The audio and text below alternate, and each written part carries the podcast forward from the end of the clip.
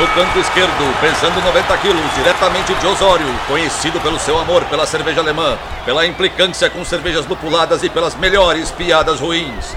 Henrique sem prestígio, Boaventura. No canto direito, pesando 73 quilos, diretamente de Iraí, o príncipe do azedume, confeiteiro das pastry stouts, senhor das cajuminâncias, Estevão Careca Quitó. Vocês estão prontos? Começa agora o Braçagem Forte!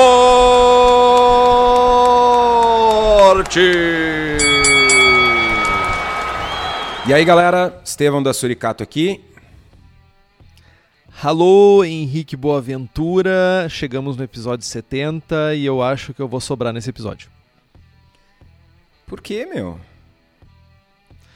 Ah, meu, tu, tu, sempre. Todo programa que a gente começa, tu sempre diz que ah, a pessoa já leu o cover, a pessoa já leu sobre o que, que vai ser esse episódio. E dessa vez as pessoas já leram. E a gente vai falar um montão sobre lúpulo, a gente vai falar um montão sobre cervejaria. E eu sou homebrewer e eu não gosto tanto assim de lúpulo quanto vocês. Então, tipo, é. Senti o drama. Não, mas uh, se te serve de consolo, eu sobro também no episódio. No episódio de hoje a gente vai vai para nossa segunda entrevista da série de frente com braçagem forte. Vamos entrevistar o Thiago Galbeno, fundador da Perro Libre e que hoje atua na Hops Company, é uma empresa de lúpulos, uma importadora de lúpulos. E sim, vamos falar bastante sobre lúpulo. Uh, acho que sim. É, eu vou sobrar também. A gente, quem vai falar vai ser o Thiago. Eu vou ficar aqui tomando minha cervejinha de cantinho, enquanto a gente só repassa as perguntas da galera pro Thiago aí para falar um pouco da trajetória dele.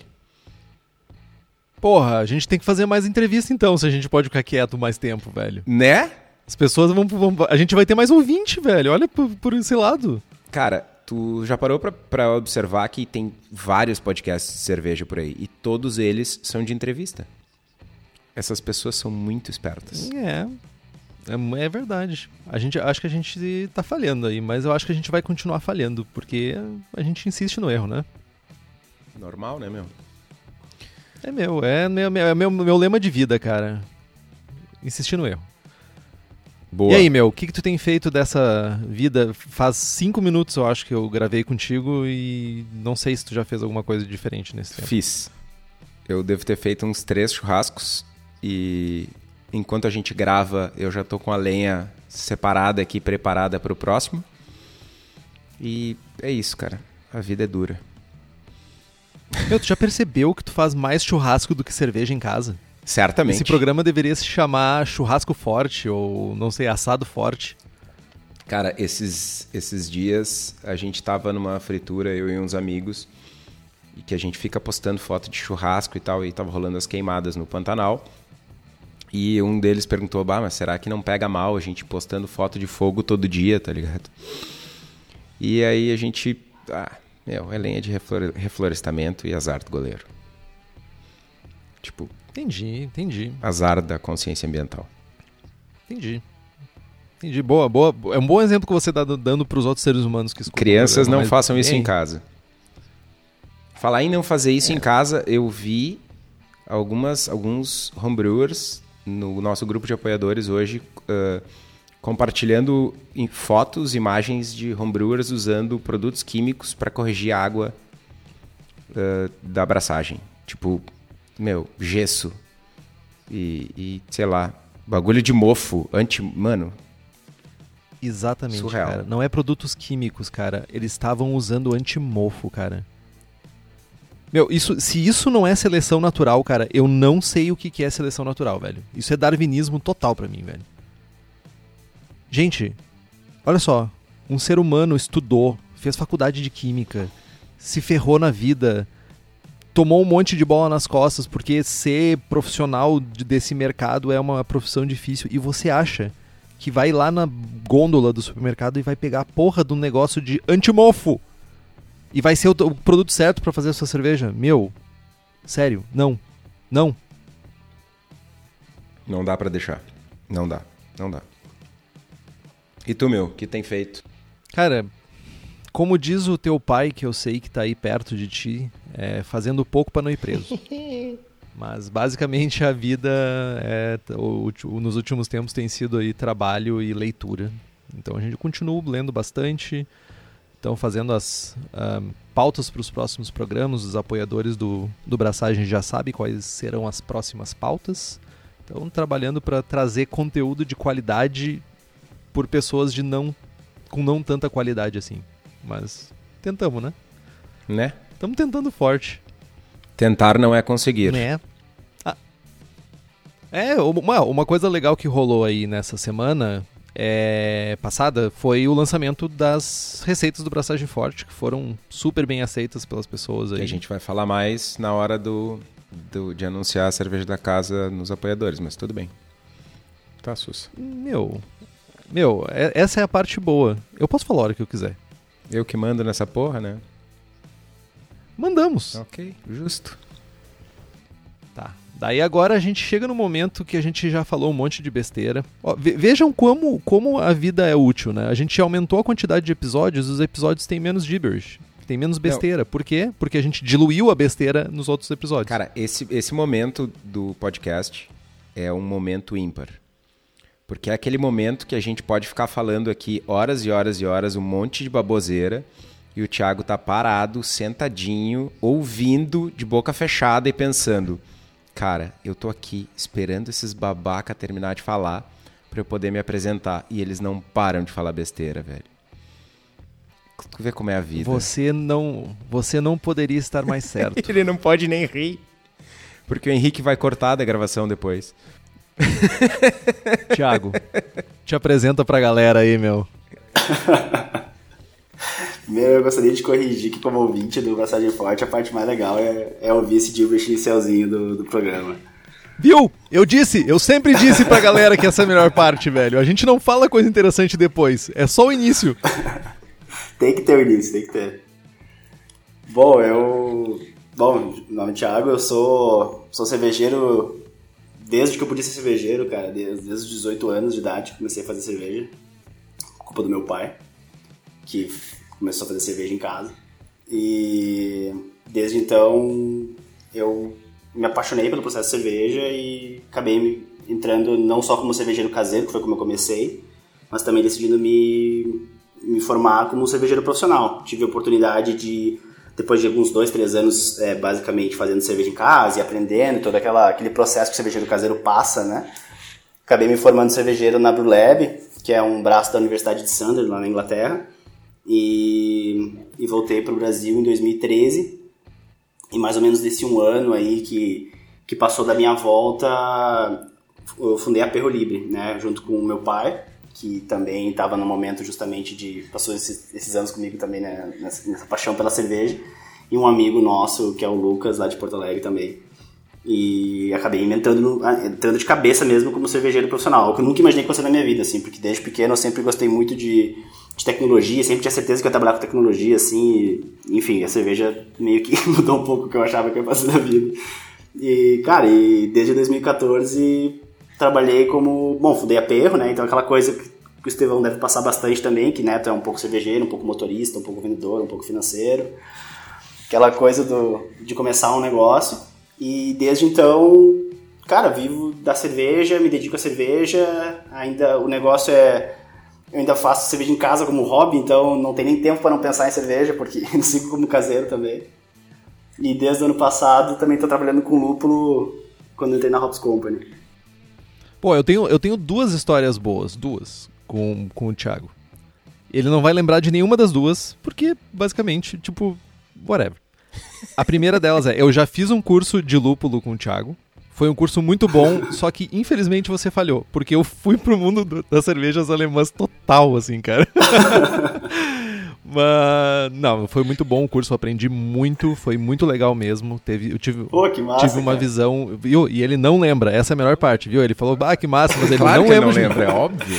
E, e a segunda foi uma vez, cara, que eu me lembro que teve uma, um, um, lote de uma cerveja da Perro, que eu não lembro qual cerveja. E, pessoal, lembrando, eu sou do mundo da TI, eu sou uma pessoa desenvolvedora. Problemas acontecem, mas não é o problema que é a questão. A questão é como você resolve o problema. E eu mandei uma mensagem porque eu tenho uma teoria de que a gente elogia em público e a gente critica no privado e diz assim, dá um feedback. E eu mandei um e-mail para Perro e o Thiago me respondeu eu falei, olha só, essa cerveja aqui estava sem carbonatação e ele prontamente me respondeu, acho que minutos depois, dizendo, olha, esse lote a gente teve um problema, a gente está identificando cerveja a cerveja e eu queria te dar cervejas como uma recompensa e veio trazer pessoalmente a cerveja para mim. Uh, eu trabalhava no, acho que na época eu trabalhava no Moinhos de Vento, acho. E ele veio trazer a cerveja para mim e tipo, eu achei muito legal uh, essa atitude, né, de, de tipo, primeiro de reconhecer sim, é um problema, não tentou ocultar isso. E, se, e segundo, de tipo, ele veio em pessoa, sabe? Explicar para mim. Tipo, achei muito legal isso também. Cara, eu lembro da, eu lembro da segunda, sim, viu? Dessa, desse, dessa aí eu lembro da, desse problema. É mesmo, é? Ah, sim. Problema de carbonatação na, desse lote eu nunca vou esquecer. e, dói na alma, né? Dói na alma, dói na alma. E, cara, acho que é sempre. É aquela coisa, né? É o que tu falou, problemas eles acontecem, tu te dá conta disso depois de um tempo que tu não vai conseguir. Vai tentar evitar ao máximo, né? Mas eles acontecem e, e eu acho que com cerveja tem muito essa questão da expectativa, né? Eu lembro dessa época em Porto Alegre e, enfim, foi, foi exatamente isso. Tentei ao máximo, todo mundo que tô em contato e as lojas também que tiveram problema com lote, a gente foi atrás para repor, né? E, e, enfim, não, acho que não é admissível você como consumidor de cerveja comprar uma garrafa, né? Uma lata que seja e tem um problema que não, não faz parte, você né, tem, tem que passar desse, dessa fase antes. É, mas para mim foi muito legal, assim, tipo, era um, não sei, talvez foi logo no início do, do meu, da minha aventura cervejeira, assim, tipo, foi muito legal ter essa relação, assim, de, tipo, uh, ou ser, ser escutado como consumidor também, sabe? Tipo, não Sim. tocar um foda-se safado de, tipo assim, ah, meu, sei lá, o, Sim, o muito vendedor, cerveja, o, é, o vendedor abriu as garrafas e tipo botou zoada na gôndola, sabe? Tipo, tu realmente tomou, achei muito legal isso. Mas tu falou, cara, que tu começou a fazer com teu pai. Qual foi essa, essa história? Assim? Cara, foi muito inusitado, na verdade, tá? Porque meu pai. É, eu, eu, eu, passei um tempo fora, tá? Na, no colégio, tive oportunidade de fazer um, um, estudo fora do Brasil, ali no último ano do colégio. E nesse tempo, meu pai, ele começou a fazer cerveja em casa. Ah, meu pai também trabalhava com TI, nada a ver com cerveja, nada a ver com produção, com nada, trabalhou com TI a vida inteira. E, e aí começou a fazer cerveja como, acho que, que 92% de todo mundo trabalha com TI acaba fazendo cerveja em casa. Exatamente. E aí ele foi fazer, eu falava com ele, né, por, por distância, eu não tava morando com ele na época e tal. E aí, enfim, voltei pro Brasil e, cara, ele falou, ah, vou fazer cerveja esse final de semana, vamos comigo fazer. Eu, tá, né, vamos, ver como é que é. Mas nem aí pra cerveja, sabe? Eu não bebia cerveja. Pô, tinha 18 anos na época. Quem, acho que ninguém gosta de cerveja com 18 anos, ou quase ninguém gosta de cerveja com essa idade. E, e tá, vamos passar o fim de semana, era no sítio ali que a gente tinha e, e vamos ver qual é que é. Cara, ele, ele começa, primeiro que eu não fazia ideia que a cerveja começava com algo sólido, né? É bizarro falar isso, mas tipo, nunca tinha feito essa nunca parei pra pensar como é que uma cerveja era feita. Então tá, isso aqui é o malte, né? Aí tá, tem que moer esse negócio. É óbvio que ele botou eu pra moer, fazer as coisas. Então moe aqui o negócio. Tá, moe o malte. e faz toda aquele, aquela, aquela parte de assistente ali, né? E tá, bota o malte na água, aquece, enfim, todo aquele processo, cara, eu fui dando conta de que, na verdade, é aquele link bem, bem básico, na verdade, assim, que é, puta, matéria-prima vira um produto final, né? E eu lembro direitinho, assim, de, tá, agora a gente tem que voltar pro sítio porque agora tem que ver como é que tá a fermentação. Aí, e assim, você tem que se dar, se dar conta que assim, isso foi em 2000 e, 2011.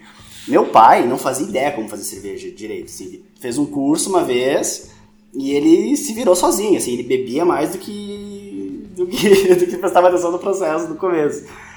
E assim, tá, isso aqui tá, tá, tá saindo bolinho, então tá fermentando. Aí tá, volta agora no final de semana pra gente vai engarrafar. Aí tem que engarrafar, faz o prime.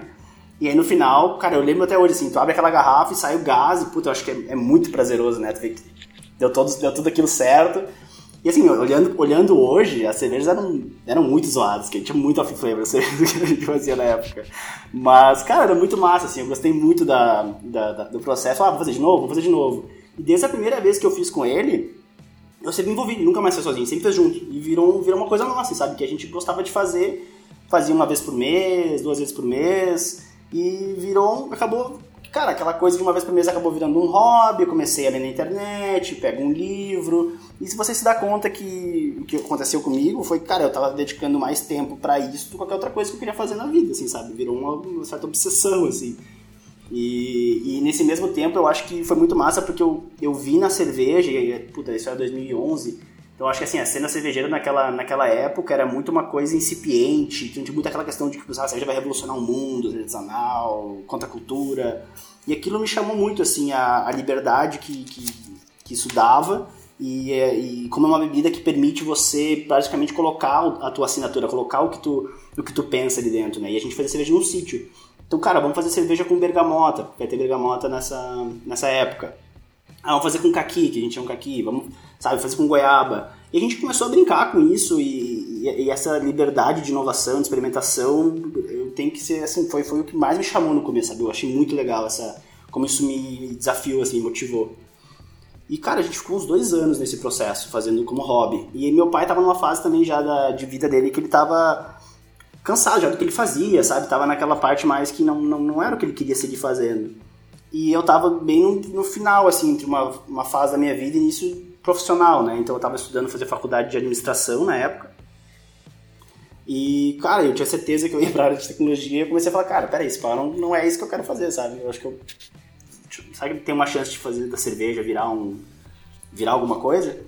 E, e de, ter, e de pouco, pouco a pouco, sabe? A gente foi fazer um curso, foi, a gente foi para São Paulo na época, era na Art Brew, eu acho, em Campinas, que a gente fez um curso, também um curso técnico na época. Então, assim, a gente foi se especializando como caseiro. Eu lembro em 2000, foi 2013, eu acho que foi o primeiro festival brasileiro de Blumenau, né? Acho que foi em 2013.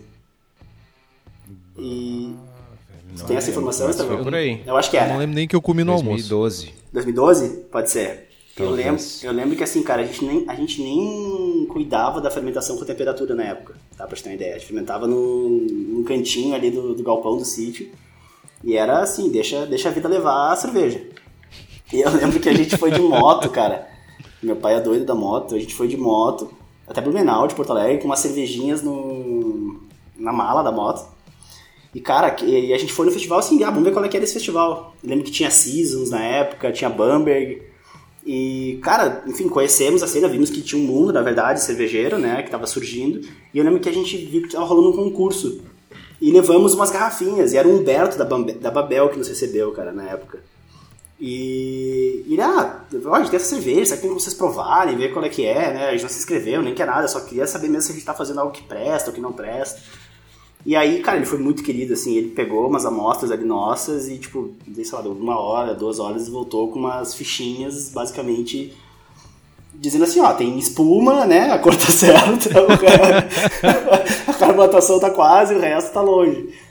E, e ali foi o, ali, sinceramente, foi onde caiu um pouco de realidade, que a gente tava, eram os dois viajando ali, fazendo cerveja, nada a ver, mas gostando do processo, e ali a gente decidiu realmente levar mais a sério aprender. E aí foi, foi a partir daí que eu comecei a estudar mais a questão do processo tudo.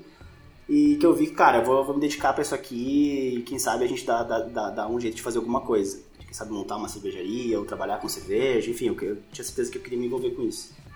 E aí ele topou, topou a ideia, eu tranquei minha faculdade e, e fui pra. procurei cursos na época, né? Eu queria muito ter feito o curso na UC Davis, lá nos Estados Unidos, mas eu não tinha 21 anos, eu não podia também época.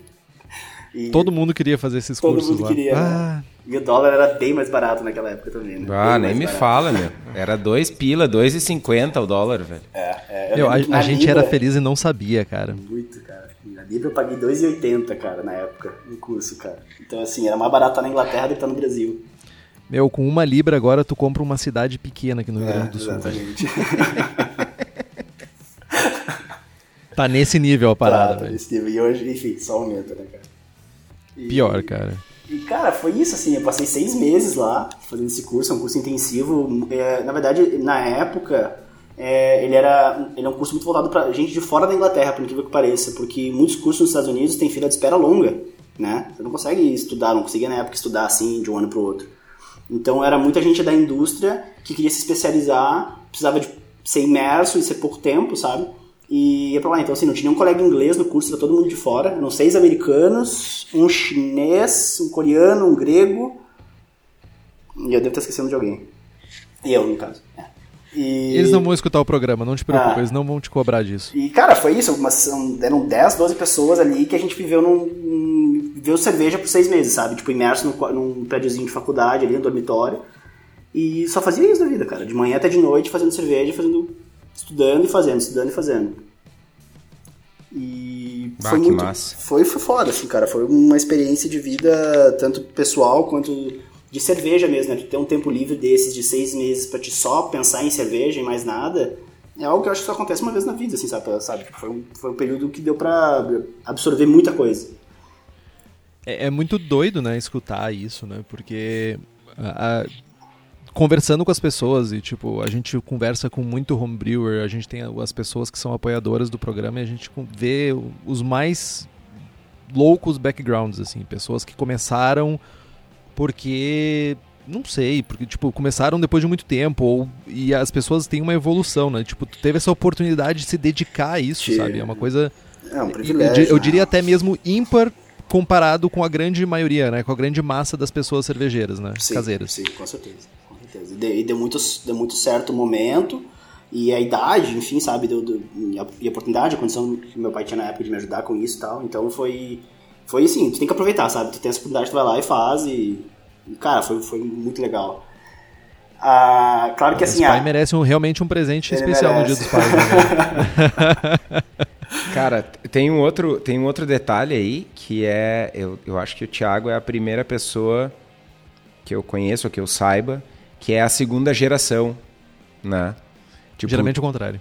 Não, não, é tipo, normalmente no nosso círculo de amizades aí e das pessoas que a gente conhece do mundo cervejeiro, ah, o cara, né, é alguém um pouco mais velho, né, na faixa dos 30, 30 e alguma coisa, 20 alto, que começa a fazer cerveja porque achou legal e porque já bebia. Mas não é alguém que começou porque o pai ou a mãe fazia, né? é. Tu, o Thiago, pelo que tu conta, tu acabou começando quase junto com teu pai, mas tu, na família tu é a segunda geração de cervejeiro já. É, é. Né? Isso é algo. E, e, a- e cada vez mais a gente vai vendo isso, né? Essa, ah, ah, tem uma galera que já faz cerveja aí há uns bons 10, 15, 20 anos e que daqui uns dias os filhos vão começar a ser influenciados. E eu só me sinto velho depois de falar isso. Aprendiz, né? Cada vez mais vai ter gente pra moer malte, mexer panela Exatamente. e lavar panela depois. Lavar essas- as- a- o futuro das crianças aí, né? A, a- a- coisa que eu fiquei mais impressionado quando eu voltei pra cá foi de visitar cervejarias, é que as cervejarias aqui, perto da Inglaterra, elas são um brinco, né? Assim, aqui, tipo... Cara, o que eu visitei de cervejaria na Inglaterra que não tinha sistema de SIP. O sistema de SIP era nós, como estagiário, com um baldinho de soda cáustica, uma luva e uma esponja. Entrava literalmente no tanque e limpava os tanques por dentro, sabe? O que deixar para cervejarias belgas, né? É, exatamente. Mas falando em equipamento, quem tá aqui nesse, nesse planeta, tá aqui nesse podcast para trazer inovações no mundo cervejeiro é o Daniel da Cerveja da Casa. Ele tem tudo que você precisa para fazer a sua cerveja caseira. Então, dá uma, uma olhada lá no site da Cerveja da Casa, compre os seus insumos e agora compre as receitas do Braçagem Forte que estão disponíveis lá na loja da Cerveja da Casa ou no site. Fizemos sete receitas em parceria. Dentre elas, as, os- as melhores, na minha opinião, uma Rauch Beer e uma Ordinary Bitter. O resto é resto porque é IPA, então, tipo, pra mim não me interessa muito. Que Mas, mágoa, meu. Tem até usando- uma American Porter tua aí, velho. Tá, American Porter é legal. É ela é bem legal mesmo. É, usando o código Braçagem Forte, tudo junto e minúsculas, você ganha 5% de desconto e à vista você tem mais 5% de desconto. Então, corre lá no site e garanta a sua, ou você pode ir lá na loja da Cerveja da Casa, que fica onde que tô? Na rua Paracatu 220, no bairro Igara, em Canoas. Só se liga que com uma pandemia na rua, aquele vírus que mata gente, etc., fica alerta pra saber se você pode ir lá, dar uma ligada antes e, principalmente, fale que escutou aqui no Braçagem Forte. Beleza pura. Tá, Thiago. A gente sabe, a gente já entendeu como é que tu, como é que tu entrou no mundo da cerveja, como é que tu foi mordido pelo bichinho aí, como é que tu despertou essa paixão.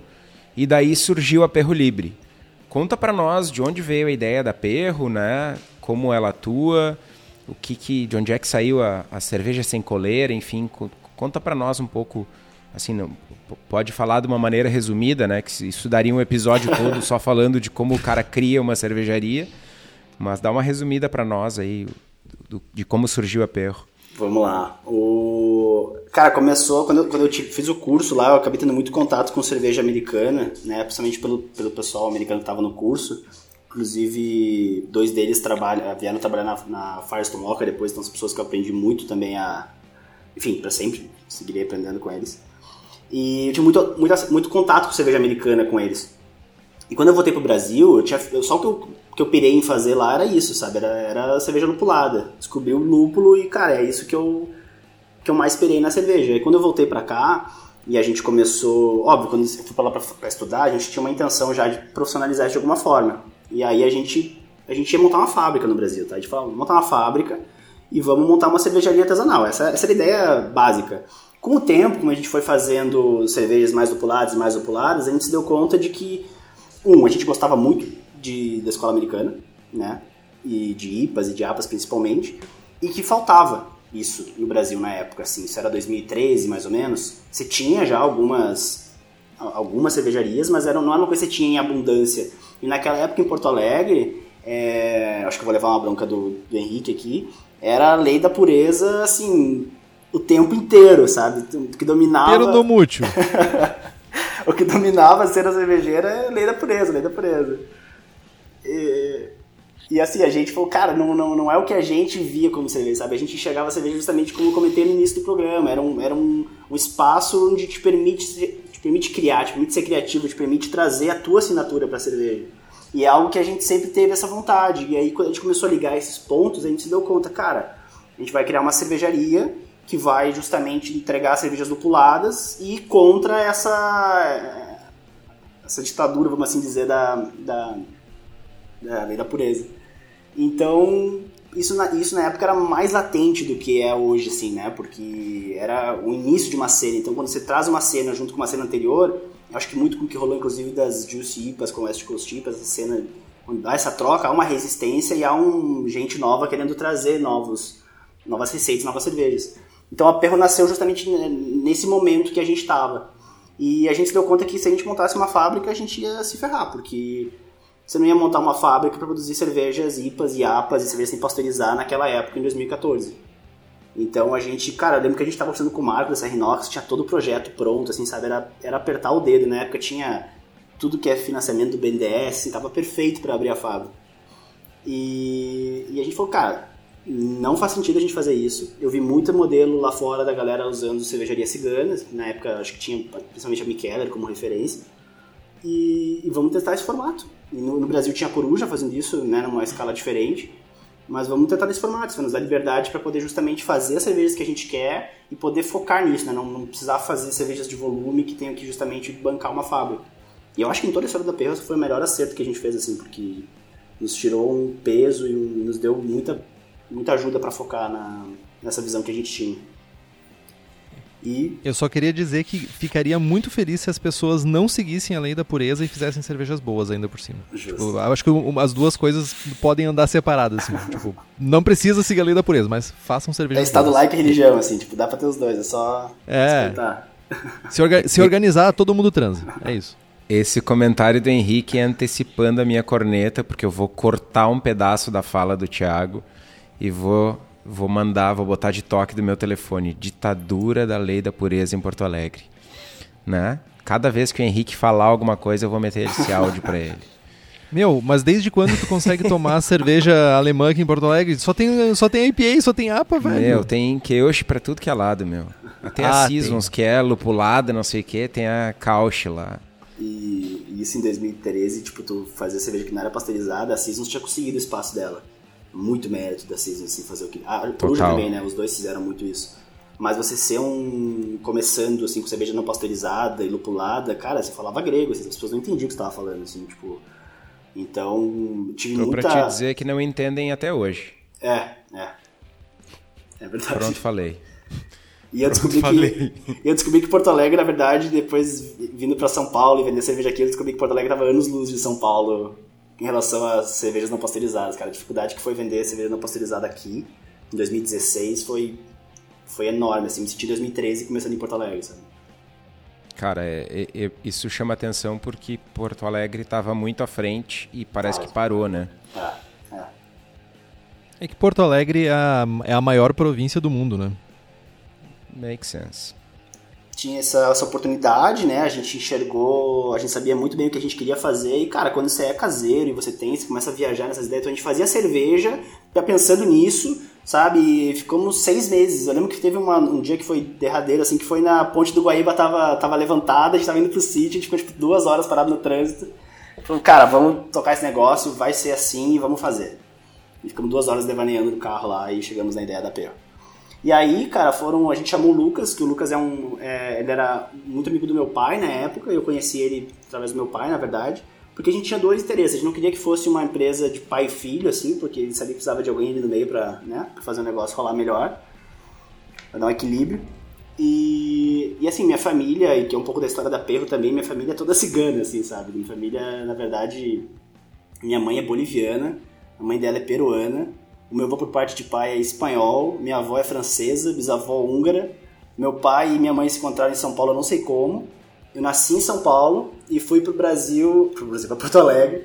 Saí do Brasil, né, pra Porto Alegre, com dois anos de, de idade. E... Então minha família não... Meu, tu é, o, tu é o retrato do Brasil, velho. Sério, tu, tu, tu é exatamente um recorte do Brasil. Que maluco, velho, que legal. É, é, cada um num canto, cara. E, e assim, a gente caiu em Porto Alegre, né, como só nossa família, depois meus, meus avós parte de pai também foram. Mas assim, a, a minha família é toda espalhada, então a gente não, tem, não é aquela coisa que tem uma raiz em Porto Alegre, tem uma raiz né, na, na região. E quando você, quando a gente foi aí abrir uma cervejaria, o Lucas, que era amigo nosso, gostava de cerveja, ele justamente era de Porto Alegre, ele conhecia muito a região. E a gente precisava de alguém que nos ajudasse nesse sentido, sabe? Se conectar, conseguir chegar nos bares e, sabe, conhecer um pouco as pessoas também. Então foi isso que, assim, conectamos esses, essas três habilidades de cada um e montamos a Perro. Ah, eu, eu, eu, gosto de falar que o nome original da Perro ia ser Black Bull. E, e assim, ainda bem que não foi. O... Ainda bem, mano. ainda bem, cara. Meus parabéns. Sabe a decisão. É, tu olha de hoje e tu fala, puta, que, que, que, fácil a decisão, né? Mas na verdade foi que a gente fez o registro da marca e o Red, a Red Bull entrou com um pedido de, de rejeição, assim, né? Falar para não, não fazer o registro dessa marca, por ter Bull e ter bebida. E aí nos obrigou a repensar tudo. Eu lembro que na época a gente achou que tava, o negócio tava ferrado, assim, puta, ferrou, não é mais Black Bull, esse era o nome, sabe? Tava tudo, tudo perfeito. E aí, cara, um, tinha uma agência que tava trabalhando com a, agência, com a gente, que era o Estúdio Bar, que eu acho que o Estevão conhece também, faz muito trabalho também. E que é um, um baita pessoal que nos ajudou muito na época, e a gente falou, meu, vamos temos que refazer a marca, temos que pensar tudo do zero, e a gente fez todo um processo de, de, de naming, assim, tipo, sabe, de, de, pensar o que, quais são os nossos valores, o que, que a gente mais quer fazer nessa cerveja, o que, que a gente o que, que a gente quer construir com essa cervejaria. E os nomes que sempre apareciam era liberdade, inovação, rebeldia, é, de lutar contra justamente essa ditadura da, da lei da pureza alemã. E, e, cara, e brincando assim, após semanas e semanas de processo, em, em, em várias, vários nomes que a gente criou assim junto, um deles era Perro Libre. E ninguém gostou na, na hora de Perro Livre. Você tava uma coisa tipo, puta, Perro Livre, não, muito estranho. E, cara, passou um dia, passou outro, passou. Cara, e passou. Cara, Perro Livre não era tão ruim, sabe? Não é tão ruim. E aí. Cara, Perro Livre é o nome perfeito. Foi assim, em uma semana foi de terrível pro nome perfeito na nossa cabeça. E sintetizava tudo o que a gente queria fazer. E aí o Cerveja Sem Coleira nasceu como um decodificador disso, sabe? De a gente justamente poder mostrar para as pessoas o que é perro livre. Cerveja sem coleira, a gente quer quebrar a coleira do que a gente acha que cerveja pode ser. E aí lançamos em 2014, eh, em junho de 2014, lançamos três cervejas, tá? Que foram mais ou menos uns seis, oito meses aí de aperfeiçoamento, entre né, lotes caseiros até chegar na, a achar uma fábrica e produzir. A gente produziu lá na Harley, em Santa Cruz do Sul. Era uma Viva la Revolução, que era, eu chamava na época de uma Hop Pilsen. A Robin, Hopping Hood, que é uma APA, que é a nossa APA até hoje, né? A receita atual da, da APA é a base dessa receita e a Dog Save the Queen, que era American IPA, que também é a IPA segue até hoje linha fixa na Perro. E nós estamos na Moto Store em Porto Alegre, fizemos uma semana de lançamento em vários lugares na, na, cidade. E, cara, eu lembro assim da. Foi uma recepção enorme, assim, foi um muito acima do que a gente esperava que ia ser. E, e assim, as pessoas gostaram muito da proposta, tanto da marca quanto de tomar cervejas lupuladas, assim, que era algo que, claro, não, era, não foi a gente que criou isso, já tinha gente fazendo isso mas gostaram dessa, desse conjunto. principalmente a APA. A APA foi assim, a que mais explodiu assim, por muito tempo, foi a cerveja que nos levou. E... e... começando aqui no Rio Grande do Sul é interessante, né? Porque o, o, o, gaúcho, né? O gaúcho médio, ele tem essa identificação muito grande com essa questão do, do portunhol, do espanhol, né? Então, tipo, acho que também deve ter casado um pouco isso, sabe? Do nome, Sim. Perro Libre e tudo, sabe? É muito mais fa... é muito faz muito sentido falar Perro Libre aí em Porto Alegre do que aqui em São Paulo, por exemplo, né? Que as pessoas nem sabem o que significa às vezes. Então, com certeza tem um elo muito grande que ajudou muito. A gente brincava muito com portunhol na época também, falava muito isso, então eu acho que conectou. E cara, foi essas três cervejas por um bom tempo, só elas, não pasteurizadas, em long neck, que eu nunca mais faço long neck na minha vida, isso não dá problema. Aí que veio a história de, de, de pôr o lote, né, esse long neck. E, e, cara, foi, foi, foi um crescimento. A gente passou mais ou menos uns 6, 8 meses brigando para conseguir acertar a produção e vender. Uma hora que a gente acertou, Aí o negócio começou a, a, pegar ritmo em Porto Alegre e a gente ficou basicamente uns seis meses sem dar conta da produção. Assim, aquela época de 2014, 2016 foi aprender o que, que era ser uma cervejaria cigana e não, não é um negócio que tinha muita referência de como fazer isso no formato que a gente fazia na época. E foi assim, aprendizado, aprendizado, mais ou menos um ano, um ano e meio a gente lançou nossa, nossa quarta cerveja, que foi a 803, nossa Black IPA, que também foi um, foi um sucesso grande na época, então, tanto em termos de campanha quanto em termos de cerveja. E dali para frente a gente começou a, ter, a se sentir muito mais confiante de experimentar e poder botar mais em prática esse lado sem coleira, esse lado de inovação cervejeira. E eu diria que assim, de 2016 para frente, a Perro foi muito no lado de cervejas mais experimentais, lotes limitados e não tanto cerveja de linha. Não sei se eu pulei demais, mas mais ou menos essa é a história, assim, tentando resumir aí esses últimos cinco anos. E claro, em 2017 também a gente. Claro, é muito, é muito legal você ver o negócio crescendo, você aprendendo e ele mudando e cresceu muito rápido. Só que cerveja artesanal, principalmente como cigano e com a cerveja que a gente fazia, é um negócio que tem muito pouca margem. Né? Tinha muito pouca margem, assim. Então a gente precisou achar uma maneira de viabilizar o negócio para a gente poder se envolver e poder manter o crescimento. E aí foi que a gente abriu o Bar da Perra em Porto Alegre em 2017 e que foi uma experiência também, quase uma fase 2 do negócio, sabe? Você ter um bar e trabalhar com o público e receber o público com as suas cervejas. E aí que a, a, a cervejaria Perro ela achou um caminho para ela, assim, sabe? Que foi focar mais nos bares próprios. Ela chegou a abrir de São Paulo aqui em 2019, 2018, perdão. E fazer esse mix entre distribuição e bar próprio com lotes limitados e uma pequena linha fixa. Que massa, cara, que massa. É, é, tu, eu te ouvindo falar sobre a história da Perro, cara, dá um. Eu revivi alguns, alguns anos da minha vida aí. Né? Numa trajetória uh, não, não, não parecida, mas análoga, eu diria. A gente começou cigano também, enfim. O Estúdio Bar foi o primeiro estúdio que fez os rótulos da Suricato. Começamos uma da, algumas das primeiras produções da Suricato foram na, na Heilig também. Yeah. E certamente essa coisa do desafio de, de não ter muito parâmetro, né, de, não, de não ter uma referência sobre o que tu está fazendo, né, e não só de cerveja, mas de, de, cara, de lance tributário, contábil, distribuição, logística, né, passei por alguns dos mesmos dramas aí e certamente a gente vai olhar para trás daqui uns anos e vai, vai se achar maluco por ter, por ter encarado essa jornada na época que a gente encarou. A, a, gente fez um programa sobre abrir cervejaria, né? Sobre se tornando profissional e a gente recebeu tanta crítica por ter sido extremamente realista, né? E é tipo, eu acho que a galera gosta da ideia do glamour, assim, é. mas, tipo. Mas é legal trazer esse ponto de vista teu, assim, tipo, acho que é. Uh, tanto teu quanto do Kitó, acho que são pontos de vista inspiradores para quem tá pensando nisso. Acho que no fundo, no fundo, todo Eu diria que é uma, uma imensa maioria pensa no futuro em ter a sua cervejaria, sabe? Então, tipo, é, é super inspirador ouvir histórias de sucesso nesse meio, sabe? É, é um. É claro, na verdade o que te envolve é a paixão pela cerveja, né? E pela e tu te envolve com a marca que tu cria, então tu acaba. Tu, tu nem te dá conta, assim, mas o que, o que te exige. E, e eu falo muito que a cerveja assim, né?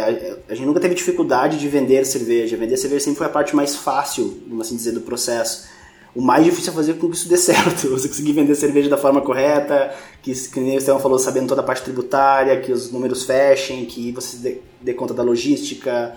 Enfim, quando você se dá conta, você está lidando mais com o negócio em si do que com cerveja. né? E isso é uma realidade talvez quando as pessoas comecem a pensar em desenvolver de forma profissional, talvez isso não seja tão claro, né? Porque mas essa é a realidade. Trabalhe é com o momento... que você ama e não ame mais não, nada. Não ame mais nada, exatamente. é o momento da ilusão, né? É utopia versus ilusão. Mas daí, cara, em algum momento dessa história aconteceu a Hops Company. Perfeito. O que que explica aí para nós então? Como é que como é que surgiu aí da, esse dá para eu consigo imaginar de leve como é que foi? Cervejas lupuladas, lidando com lúpulo, eu me lembro de tu dando curso de lúpulos, eu me lembro de todo esse estudo que tu tinha com isso. Mas explica para nós como é que surgiu daí então esse eu uso lúpulos para eu sou um, um, um, distribuidor de lúpulos. Cara, foi muito foi muito único assim e, e, e, muito legal que tenha dado certo porque eu sempre gosto o lúpulo sempre de longe foi a parte que mais interessou no processo de cerveja. Tá? Eu nunca, nunca também me chamei de mestre cervejeiro, porque de fato nunca fui, assim, meu, eu sempre gostei muito de fazer cerveja americana e sempre gostei muito de lúpulo. E me especializei nisso, sabe? E o lúpulo sempre me chamou muita atenção pela amplitude que ele tem sensorial, pela complexidade que ele tem de alterar com a mesma base de cerveja com uma IPA, você consegue fazer conjuntos completamente diferentes, né? E também como cada região, cada variedade tem um sensorial completamente único. Enfim, todo esse conjunto e também a, a, intensidade que você tem quando você usa isso com dry hop, com cargas altas, é, eu acabei estudando o lúpulo sempre pensando do lado de dentro da fábrica, mas nunca tinha me dado conta que existe toda uma história da parte de trás, a parte antes da fábrica. E o, Eugênio, que na, na, verdade assim, eu comprava lúpulo do Eugênio pela Perro, né? E acabou virando uma amizade aí. E, cara, um dia a gente conversando, ele falou, olha, tô, né, eles, já, eles montaram a, a montou a Hops em 2017, eles começaram a importar lúpulo desde 2017. E eles importavam lúpulos naquele formato como a maioria é, de hoje os lúpulos que a gente recebe funcionam. Ou seja, você trabalha com grandes marcas, grandes empresas, vende os pacotinhos dessas grandes empresas aqui, cuida da importação e não tem muito mistério.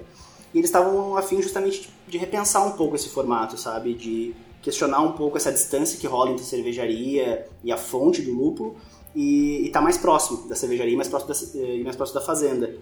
E, cara, quando eu enxerguei tudo isso que eles estavam construindo, a paixão pelo lúpulo falou mais forte, sabe? Eu falei, meu, vamos, tô dentro, assim, vamos, vamos, vamos tocar junto.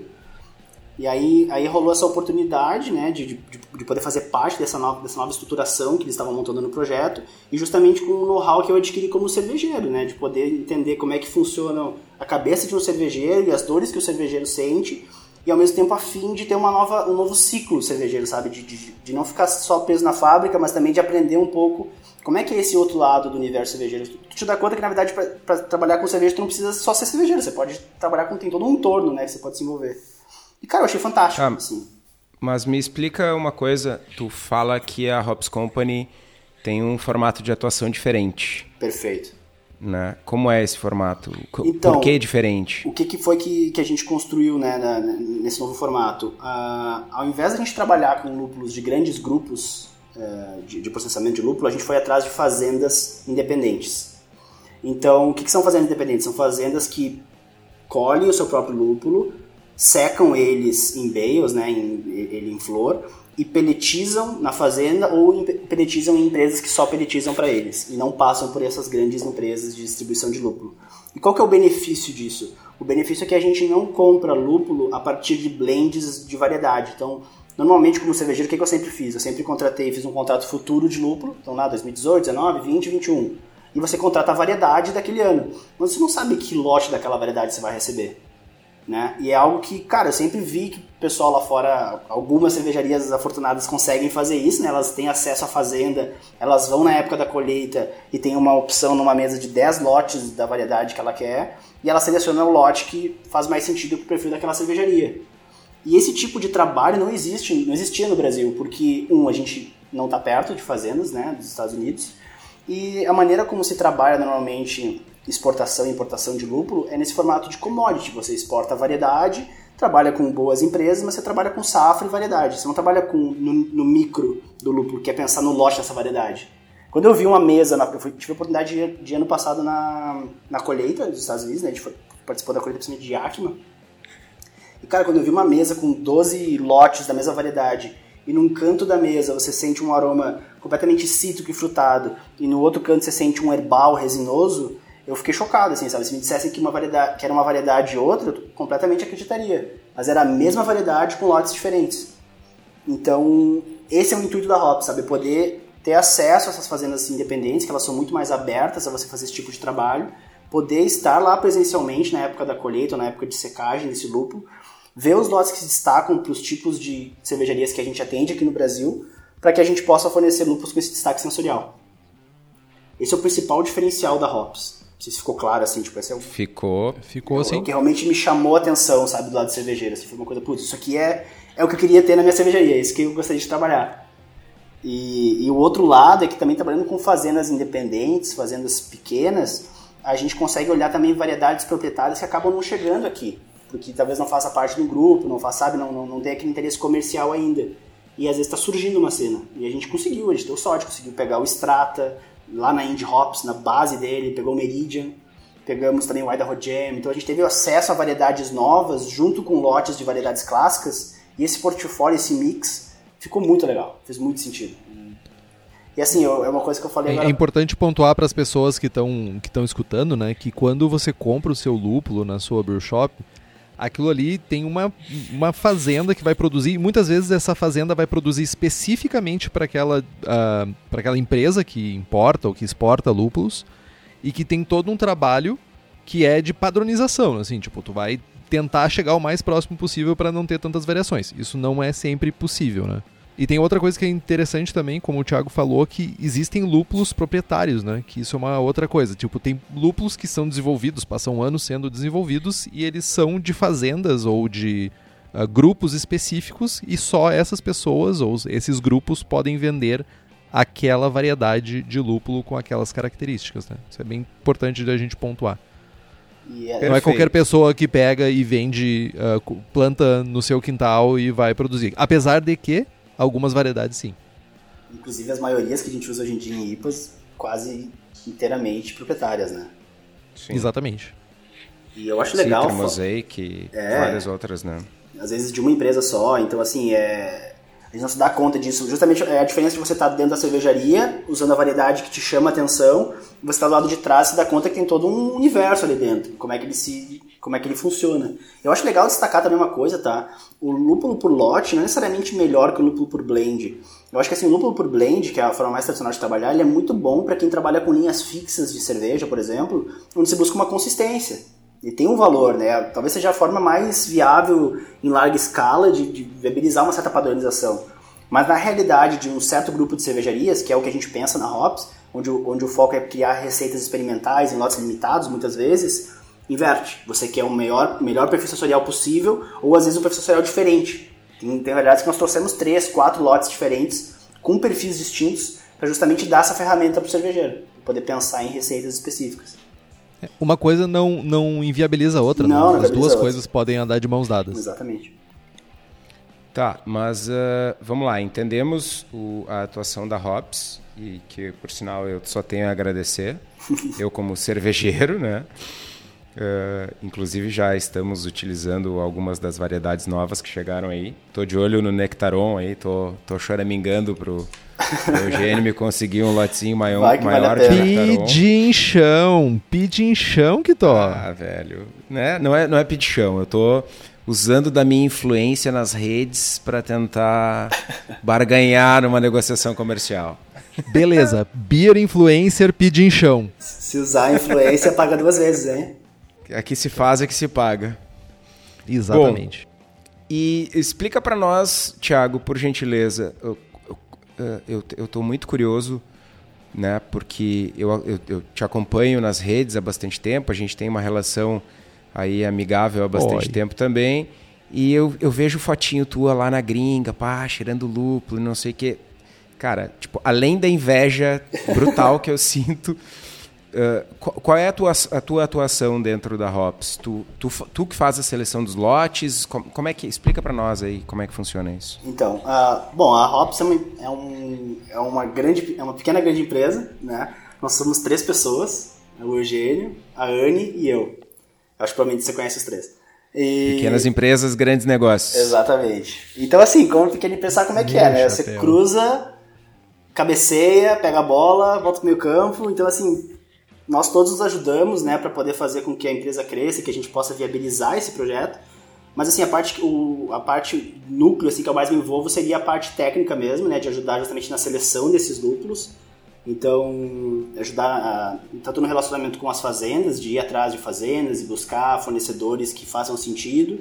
É, quando a gente tem acesso a essas fazendas também, entender quais variedades fazem mais sentido trazer, que tipo de lote buscar, né? Eu acho que essa parte, assim, quais lotes selecionar, eu acho que é talvez, também uma parte fundamental do, do meu envolvimento na Hops. É, essa, seria, essa seria a parte principal, mas ao mesmo tempo também eu estou cuidando também do, do, comercial, cuidamos também da operação, a gente tem que, puta, vamos armazenar nossos lúpulos, como é que nós vamos armazenar ele, tá? O que, que o lúpulo precisa para estar armazenado da melhor maneira possível? Puta, vamos procurar uma câmara fria congelada para ele estar pelo menos a menos 18 graus, então vamos lá. Então, sabe, você acaba se dando conta que a parte técnica, está envolvida em todos os aspectos da, da empresa. Então, eu diria que oficialmente eu faço essa questão mais de, de, de seleção e de ter essa, essa viagem que foi incrível no ano passado para poder conhecer as fazendas e selecionar um monte de lúpulo mas também aqui, estando no Brasil, transformar essa seleção em, um, em algo viável e ajudar na operação para que a gente possa, nós três, dar conta do recado. Ou e seja, nessa... tem o árduo trabalho de ir lá em Yakima, participar da colheita dos lúpulos, cheirar um monte de blends maravilhosos, escolher os melhores e trazer para cá. Esse é o árduo trabalho, exatamente. Gostei. Gostei. Outra curiosidade aqui. Uh, como é que é a recepção dessa galera lá, das fazendas, dos... Porque assim, uh, é, o negócio de lúpulo é um negócio, é agricultura, né? Ah. Não é, não necessariamente é cerveja, né? E essa galera tá vendendo a sua produção para cervejarias, para outras companhias e tal, e aí chega uma empresa, uma, uma empresa pequena do Brasil, com o Thiago lá, oi, eu sou o Thiago, quero comprar, sei lá, 100 toneladas, 10 toneladas, uma tonelada de lúpulo do teu lote aqui especial. Como eles enxergam, né, não só a tua empresa, mas alguém do mercado brasileiro, enfim, né? Tem cervejarias brasileiras interessadas no lote único do Strata da Indie Hops, enfim. Uhum. Né? Cara, essa pergunta é muito massa, porque esse foi o maior choque que eu tive na, na viagem, né? E conhecer essas fazendas. Foi ali que deu, ali que bateu, assim, que você, eu me dei conta de que para aquelas pessoas o lúpulo é agricultura. O lúpulo é cultivar ele, trabalhar o ano inteiro para que ele cresça certo. Na época lá da colheita em setembro, é trabalhar 24 horas por dia. Os caras literalmente dormem no trator colhendo lúpulo, é bizarro. É, para fazer aquela colheita no tempo mínimo, para deixar o lúpulo mais fresco possível. E muitas fazendas, assim, a recepção foi muito legal, tá? Porque primeiro que nem todo mundo, a maioria, acho que a maioria das empresas que compram lúpulo para importar para seus países, elas não estão tão preocupadas em como é que tá aquele lúpulo. Às vezes está buscando preço, está buscando certos fornecedores, né? Então a gente se deu conta que essas fazendas são muito receptivas, assim, eles abriram as portas, sentaram com a gente. Cara, o que eles abriram de cerveja com a gente, de cerveja, ah, esse aqui usou nosso lúpulo, esse aqui usou aquele. E assim, ah, vai nessa fazenda aqui que tá meia hora, eu vou avisar eles, vira na segunda direita lá, e tá te recebendo quando chegar na fazenda. Então essa rede inicial que a gente tinha, acabou se multiplicando quando a gente estava lá, sabe? E, e, é isso que é massa de trabalhar com, com fornecedor independente, que é, é o mesmo lance de trabalhar com cervejaria independente. A pessoa é apaixonada pelo, por aquele processo. E, e eu diria assim que, que, que, o maior, o maior susto assim, foi me dar conta que pro fazendeiro, o fazendeiro não necessariamente bebe IPA, sabe? O fazendeiro que cultiva lúpulo, ali, que ele cultiva o citro, que ele cultiva o extrata, ele não, nem sempre sabe por que, que ele está cultivando aquele lúpulo. E aí você se dá conta que algumas fazendas, que é onde a gente acabou selecionando, é justamente tu tem às vezes até uma segunda ou terceira, quinta geração da fazenda, porque a maioria das fazendas ali do, do Vale do Yakima, principalmente, elas têm às vezes 100 anos ou mais né, de história. E esse pessoal começou cultivando lúpulo com. Não, não tinha prestígio, né? Como o pessoal, como vocês falam aqui. Não tinha prestígio no lúpulo naquela época. Era vender lúpulo para Lager, depois para Ambev, por muito tempo foi assim. E, e, essa cena de vender o lúpulo por lote, vender o lúpulo por perfil sensorial, ele é recente. Então, se você está fazendo, não tem alguém mais novo, alguém mais envolvido ali no projeto para dar essa segunda fase, nessa nova fase, vamos assim dizer, você não, te, você não acompanha. Tem muito fazendeiro que reclamou pra gente, pô, era mais fácil cultivar Columbus, cultivar Nugget, cultivar Brewer. Os caras inventam esses negócios aqui que tem que cultivar, tem que selecionar. Então, sabe, você se dá conta que o mundo da cervejaria, claro, a gente está comprando, a cervejaria está comprando lúpulo, mas para o fazendeiro, o negócio dele é plantar uma variedade que cresce com menos problema, que vai dar menos doença, menos fungo, menos trabalho, que vai passar mais fácil na, na esteira, na hora de peretizar. Você se dá conta que algumas variedades tem que deixar para depois porque tu tem que passar na esteira outras variedades antes, que vai começar a grudar. Então tu te dá conta que existe todo esse mundo de que não necessariamente o que é melhor para cervejaria é melhor para fazenda, sabe? E isso foi assim uma, uma, um aprendizado enorme na viagem, enorme.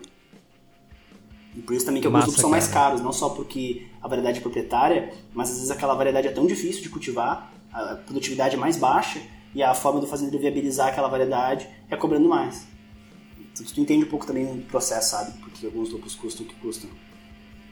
Sim, interessante esse ponto de vista, né? Tipo, um, um, ponto diferenciado, né? Porque, de novo, a grande maioria dos homebrewers estão uh, acostumados aí na, na gôndola pegar o lúpulo, tipo, e não sabe o, o, o caminho que, que, tem, tem até aquele pacote tá ali selado, assim esperamos, né? Selado ah, ah. a vácuo, tudo isso. E não só o homebrewer, né, cara? O cervejeiro também. Eu me dei conta que por muito tempo eu esperava que o lúpulo chegasse num pacotinho e tivesse um certo padrão. E aquilo não é uma indústria, sabe? Não é um salgadinho, não é uma coisa que chega ali pronta. Tem, cara, tem toda uma história, toda uma variável ali dentro. Não é um salgadinho, isso dá uma camiseta, mano. Lúpulo não é salgadinho. Lúpulo não é salgadinho. Quando eu fiquei imaginando o Thiago falando do, do, do, do do fazendeiro, né, americano lá, eu imaginei eles plantando tomate no outro dia. É, vamos plantar umas, uma, uns lúpulos aqui, vamos tocar pra frente que tá vendendo bem ali pra, pra aquela fábrica. Mas rola Imagina... isso, cara, porque tem, ali se planta muita maçã também, né? Que colhe mais ou menos um mês, dois meses depois. E a gente conversou com uma fazenda lá que o. Até o Gênio me contou essa história. O cara tava, não, eu não sou louco com esses caras de plantar lúpulo. Eu planto minha maçã aqui, tá tudo bem, é muito mais fácil, eu não me envolvo com problema. Esses caras são doentes, tá plantando lúpulo. Muita dor de cabeça. Eu não consigo imaginar o cara sem o macacão. Eu tô imaginando a pessoa de macacão. Infelizmente, é assim, desculpa, é um pré-conceito super gigante, mas, né? É mais boneco Eu fui criado assistindo televisão assim. Sinto quebrar tua expectativa, mas é mais boné do que macacão. Ah, ó, isso, isso, isso era dispensável. Olha só, você acabou com a minha felicidade, olha aí. Isso era dispensável. Mas uma coisa que a gente tem para trazer também é que a Hops Company é o novo patrocinador do Braçagem Forte, certo? Aê! Confirma a produção. Confirma! Quem disse que tu é a produção? Cara, eu me auto-intitulei. Eu mando metade nessa porra. Justo, justo. Você é metade da produção, da, da produção, é isso aí. A Hops Company agora é a nova patrocinadora do Braçagem Forte. Ouvi relatos de que a gente vai ganhar lúpulo. Olha aí, já Olha começou aí. a pedir chão. Ah, ô, mano. Ô, Thiago, não, não, não entra nessa cachaça aí. Pra se deixar se deixar, o Henrique pede, pede até autógrafo. Eu, eu, se você tiver vários livros, vão ser vários autógrafos, como Desculpa aí, John Palmer, que você nos escuta aí. Mas então, pessoal, você quer conhecer um pouco mais da Hops Company, conhecer essas variedades de lúpulos diferenciados, lotes diferenciados, acesse o site hopscompany.com. O link vai estar aqui no, no, no episódio. Entre lá no site, mande uma mensagem, Converse com o pessoal da Hops Company e entenda como a Hops Company pode ajudar a sua cervejaria a melhorar as suas cervejas. É, só lembrando que a Hops é focada em, no, no trabalho com as cervejarias, né? então uh, a gente sabe aí, temos alguns amigos país afora uh, trabalhando em cervejarias nos ouvindo, vocês que querem usar Strata, Nectaron, e outros lúpulos super divertidos, falem com a Hops. Veja bem, eles ainda trabalham com somente com cervejarias. Ainda. Quiçá no futuro não terá um espaço para nós, nobres cervejeiros caseiros. Terá sim, que eu quero fazer em casa também umas cervejinhas com os lúpulos da Hops, então esse dia chegará. Olha aí, olha aí, ó, olha aí, ó. É visão lá na frente, ó. Lá visão lá na frente. É expectativa tá lá na frente. Mas, Thiago, tu ainda faz serve em casa? Faço, cara. Tô falando com vocês no quarto onde eu faço cerveja, inclusive. Que massa, cara. E, tipo, o que que tu... Cara, seria um momento muito massa de dizer que tu faz, sei lá, Ordinary Bitter e Hellesbock em casa. cara, se eu te falar que eu vou fazer no domingo uma, uma homenagem a Pivot Pills da Firestone, entra nessa, Cara, meu, pra mim tá válido, mais cara. Mais ou, mais ou menos. Mais ah, ou menos. meu, tá válido, velho. Tipo, já me enche o coração de amor aqui, velho. Cara, eu. Que massa, olha só, olha só. eu faço mais IPA em geral, né, aqui em casa. Ah, mas aí, eu, eu até me senti identificado que eu não vi o episódio ainda da Amber Ale. Mas eu acabei de terminar um barril de Amber Ale que eu fiz porque era tava no meio do inverno aqui e eu me dei conta que eu queria uma comfort beer. tava no inverno, assim, cara, não, eu não, o que, que cerveja que eu quero? Quero fazer. E aí eu me dei conta, cara, eu, eu quero uma Amber Ale. E eu fiz uma Amber Ale e eu acabei de ver que saiu um episódio do, da série Forte Amber Ale, ainda vou ver esse episódio. E eu imagino, não sei se foi meu sentimento, mas deu essa saudadezinha e eu fiz. Mas, cara, semana passada eu produzi uma, eu produzi uma receita que eu estava estudando há algum tempo, que é fazer uma IPA com lúpulos sem prestígio. Então, fazer uma Juicy IPA com lúpulos alternativos que foge do hype um pouquinho. Pursman IPA. Pursman IPA, exatamente. E, e é, nesse domingo eu vou fazer uma Pilsen, até porque final de ano, chega a família de novo, vai me visitar aqui, então eu quero ter um, um certo estoque de cervejas para a galera poder beber também. É, eu, eu, me sinto um pouco deslocado. Eu vou te dar um spoiler sobre o programa de, de Amber Ales, American Amber Ales. O Kitó também é apaixonadinho pelo estilo. Só que eu sou, eu não tenho a minha comfort beer é uma Rauch beer. Tipo, para mim, eu sou apaixonado por ah. cerveja defumada e tipo, para mim a comfort beer seria ter um, um pipeline constante de Schlenkland ou de Special na minha casa. É isso que eu queria na minha vida. Se eu chegasse nesse momento, eu estaria satisfeito com a minha vida. Tipo, eu atingi meu nirvana, sabe? É bom, mano, é bom. É, bom, é, é muito bom. Eu curto? Cara, e considerando que, tipo, tu, tu continua homebrewer, como tu, como tu enxerga essa cena, cara? Tu, tu ainda tem contato ainda com cervejeiro caseiro? Tu ainda, como tu enxerga essa cena no Brasil hoje em dia? Até porque tu não tá mais aqui no Rio Grande do Sul, tu tá num outro eixo, né? Sim. Então, tipo, como é que tu enxerga isso aí? Cara, eu acho que eu acho que assim, no começo, quando você faz cerveja caseira, talvez você ache que você vai parar de comprar. Tô fazendo aqui a minha visão, né? Do que, que eu penso. Mas você acha que você vai parar de comprar cerveja é, industrializada, né? Pelo menos eu, pensava assim. E, cara, na verdade é, é, o oposto, né? Faz anos assim que eu faço cerveja em casa. Por alguns momentos eu acabei fazendo menos ou mais. Mas eu acho que fazer, pelo menos para mim, é, a, é onde eu consigo transformar um pouco das minhas ideias que não estão maduras o suficiente para virarem uma cerveja de linha e tirar algum, alguns pensamentos e, e, viabilizar isso numa, numa receita. Para mim, cerveja, cerveja como homebrew sempre foi isso, sempre foi poder tirar um pouco dos meus pensamentos, das ideias que eu tinha para uma receita, viabilizar isso e ver se aquela ideia é boa ou se aquela ideia é uma, é uma bosta, como já aconteceu várias vezes. E, eu acho que o cervejeiro caseiro, em geral, ele tem esse movimento. Eu acho que no Brasil, infelizmente, a cerveja artesanal é, industrializada, né, que a gente compra não é barata, né? Não é algo assim que a massa pode consumir, infelizmente. E eu acho que a cerveja caseira não que seja, eu concordo assim que não é o lance de economizar para fazer cerveja em casa, mas também de certa forma para muita gente acho que viabiliza também, sabe, você tomar uma cerveja de qualidade com mais regularidade, pelo menos mais fresca, sabe, uma, talvez tomar num bar toda hora não seja a coisa mais fácil do mundo. Então eu acho que a cerveja caseira tem esses dois lados. Ela tem o um lado de ser o, o, viés de inovação do setor. Eu acho que tem muita inovação. A inovação parte dos caseiros, na minha opinião. É dali que nascem boa parte dos estilos e boa parte das, das interpretações no, atuais que a gente vê. E ao mesmo tempo também no Brasil, em particular, da, né, fazendo uma foto do Brasil, eu acho que viabiliza a cerveja para muita gente também. É, eu acrescentaria, a gente tem muitos apoiadores, né, que estão escutando a gente, que são de lugares muito remotos, que não chega cerveja, simplesmente Verdade. não chega, não chega. A cerveja que tem é a cerveja em massa, quando chega, chega uma cerveja muito sofrida, e também o, o, o cervejeiro caseiro tem essa possibilidade, né, de colocar na, no líquido que está bebendo ali uma coisa que não tem para ele naquele momento, sabe? Também é uma, uma, uma maneira bem interessante, né, um retrato do Brasil, que é um país continental, que tipo a cerveja caseira também possibilita ter acesso a coisas que não teria normalmente. Muito, sabe? muito, com certeza. Falando então nos nossos queridos apoiadores cervejeiros caseiros, a gente tem um, algumas perguntas aqui que o pessoal do nosso grupo de apoiadores mandou especialmente para ti, Thiago. Opa. Tem umas aqui que, cara, que bom que não sou eu que estou nessa roubada aí.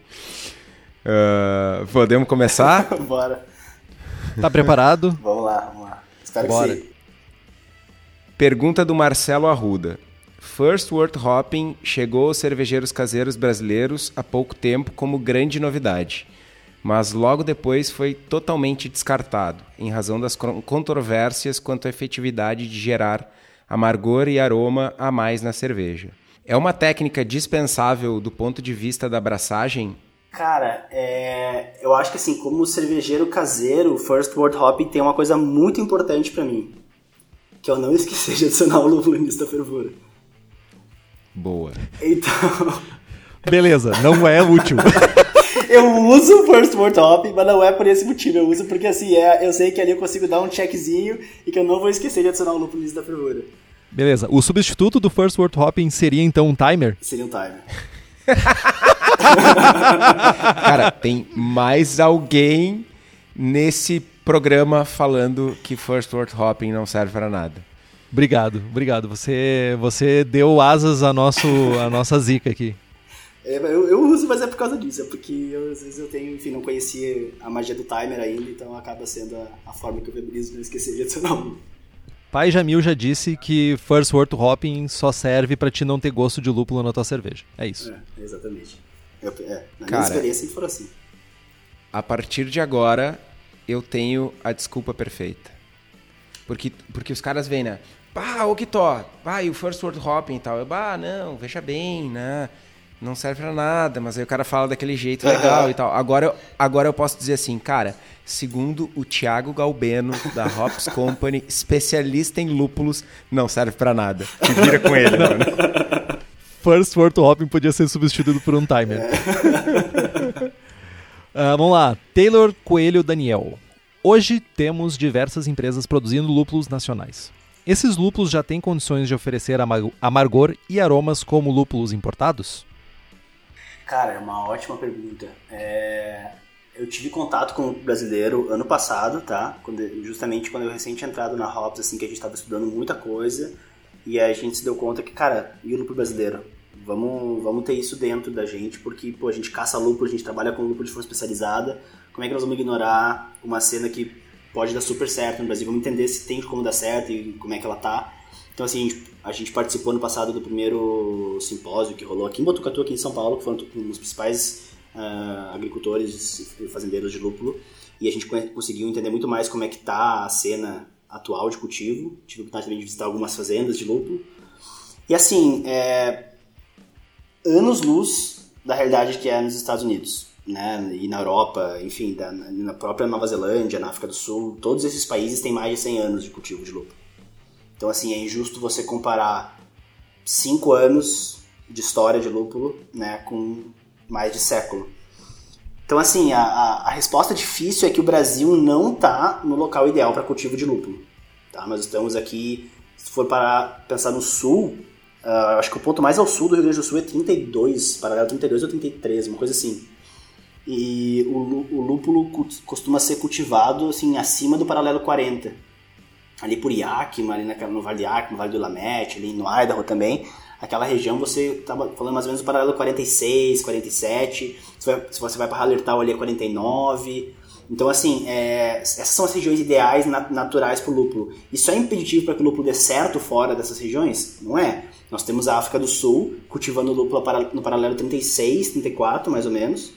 É, só que assim, tem, tem duas variáveis lá. Isso foi feito há 100 anos atrás. Então eles acabaram desenvolvendo variedades proprietárias que se, que se adaptaram a essa latitude, certo? E você tem adaptações que você precisa fazer para o lúpulo crescer. É muito mais uma questão econômica do que viável. Acho que vocês sabem que se você cultivar lúpulo no Brasil, vai crescer um pé de lúpulo. Você vai conseguir plantar lúpulo. Só que quão produtivo, quão produtiva é essa plantação?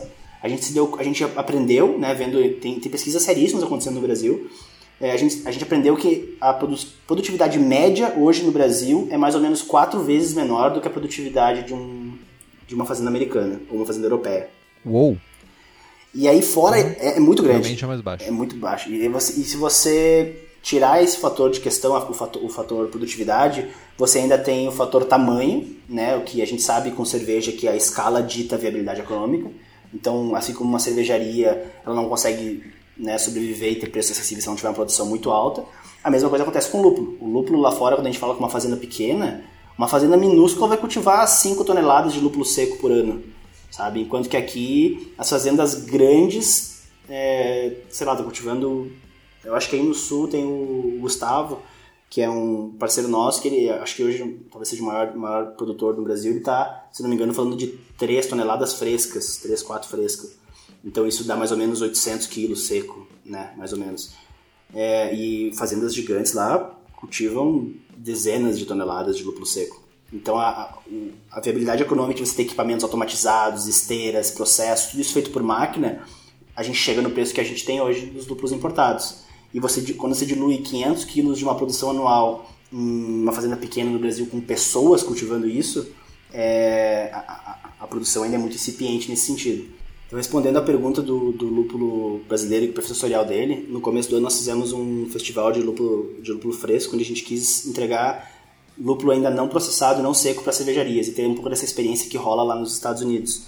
É, e o pessoal, a gente entregou principalmente Cascade, Chinook, para a galera poder usar e testar como é que ficaria o perfil sensorial nessas, nessas cervejas. E o perfil é completamente diferente do, uma, do que a gente associa a essa variedade tradicionalmente falando, né? Então, assim, muito mais floral, lúpulos muito mais delicados, com mais ou menos um terço da quantidade de óleos totais do que a gente vê nas variedades americanas que a gente usa, da mesma variedade.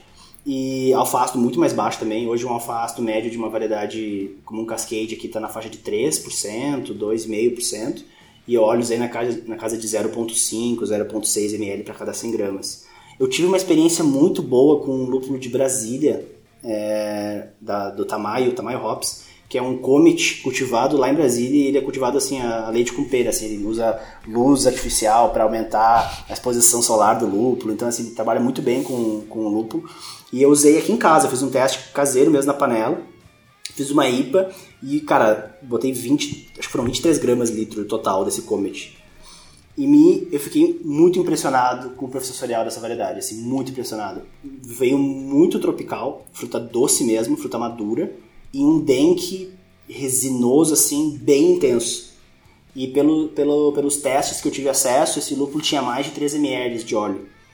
Então, assim, é possível criar lúpulos sensorialmente potentes no Brasil. Eu tive a oportunidade de usar, fazer uma cerveja com esse lúpulo. Só que eles ainda não são, não tem um, uma peletização, um processamento que seja economicamente viável ainda para que isso seja algo acessível para todos os cervejeiros usarem.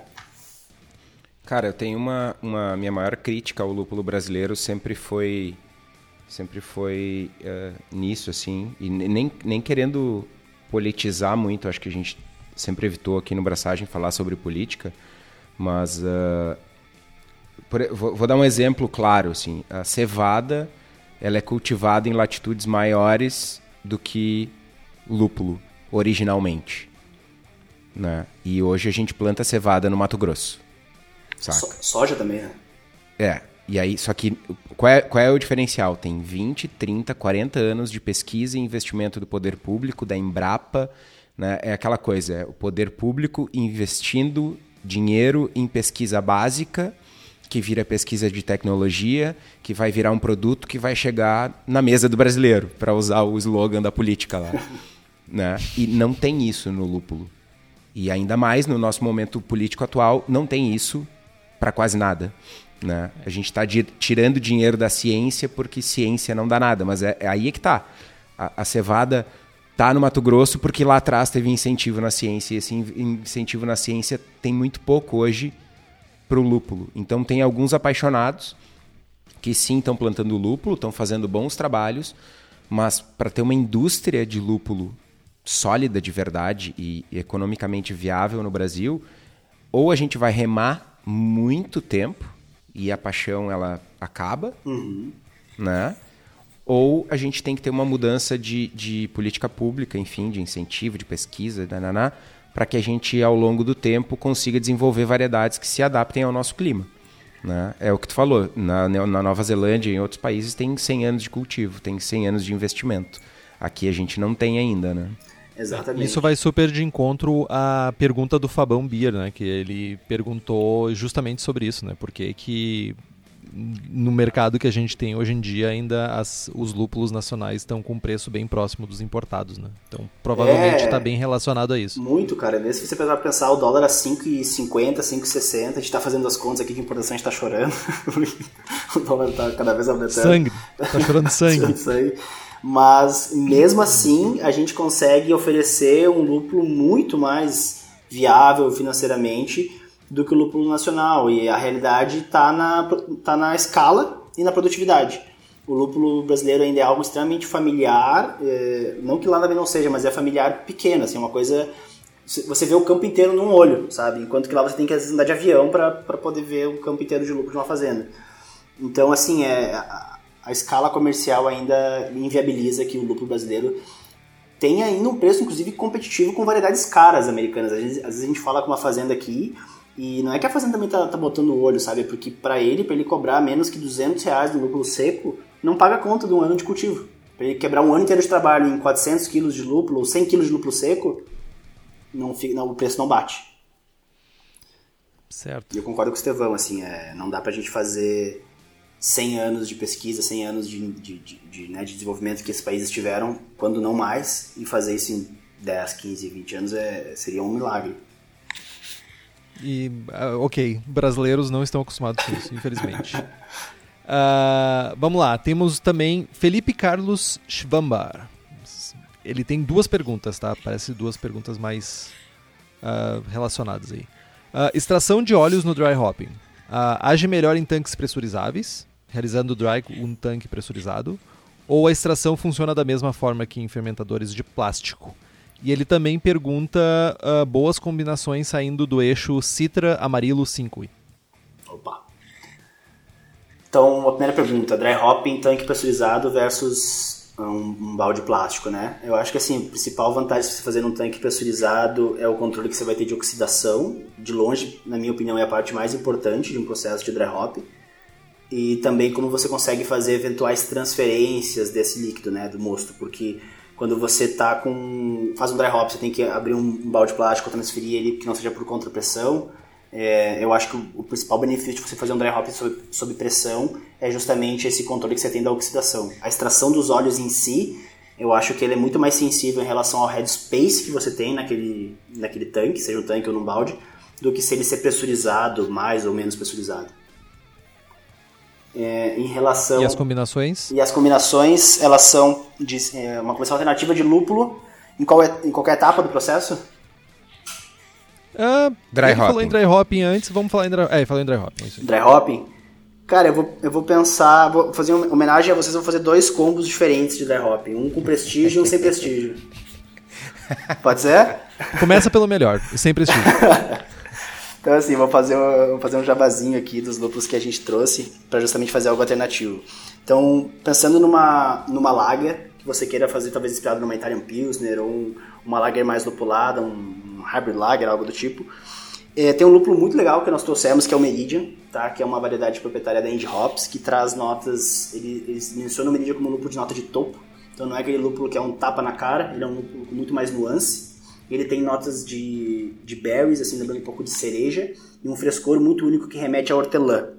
Ele é um lúpulo que, se combinar ele com o Crystal do Oregon, que é um crystal que a gente trouxe também um lote lá da Indie Hops, que é um crystal incrível, ele tem aquele perfil normal associado ao, ao crystal de um pouco levemente frutado, levemente cítrico, com um pouco mais de resina, de floral um certo funk que eles descrevem, assim, a própria fazenda descreve como um certo funk, um certo frescor, até um pouco de tarte, assim, um pouco de uma leve acidez. Então você combinar o frescor do Meridian com essa complexidade do Crystal do Oregon, que eu acho que é um lúpulo que preenche todas as caixinhas, você vai ter uma lager muito legal assim para você fazer uma, um dry hopping bem diferente, fugir do, mais do mesmo, vamos assim dizer. E indo para uma linha de lúpulo com prestígio, eu faria uma combinação que é o seguinte: eu usaria um dry hopping de Comet canadense, que é um Comet que a gente trouxe com mais de 3 ml de óleo, trazendo muito dank, muito, muito cítrico tropical de fruta amarela. O Strata, que é um lúpulo incrível, traz muito maracujá e um dank também bem agradável, bem delicado. E o Idaho Jam, que é uma variedade proprietária do, do Idaho, do estado do Idaho, que é um estado novo de cultivo de lúpulo, tem menos história do que outros estados, e que tem um perfil muito único de fruta amarela doce, lembrando fruta em calda, tipo abacaxi em calda, pêssego em calda, manga bem madura. Um combo de Comet canadense com Strata e Idaho Jam numa IPA, eu acho que seria um perfil muito legal, muito tropical, um pouco aquele dengue que se busca muito hoje em dia, e sem ser mais do mesmo. Eu Boa. tenho dois comentários a fazer a respeito dos combos. Uh, primeiro de tudo é que o jabá funcionou.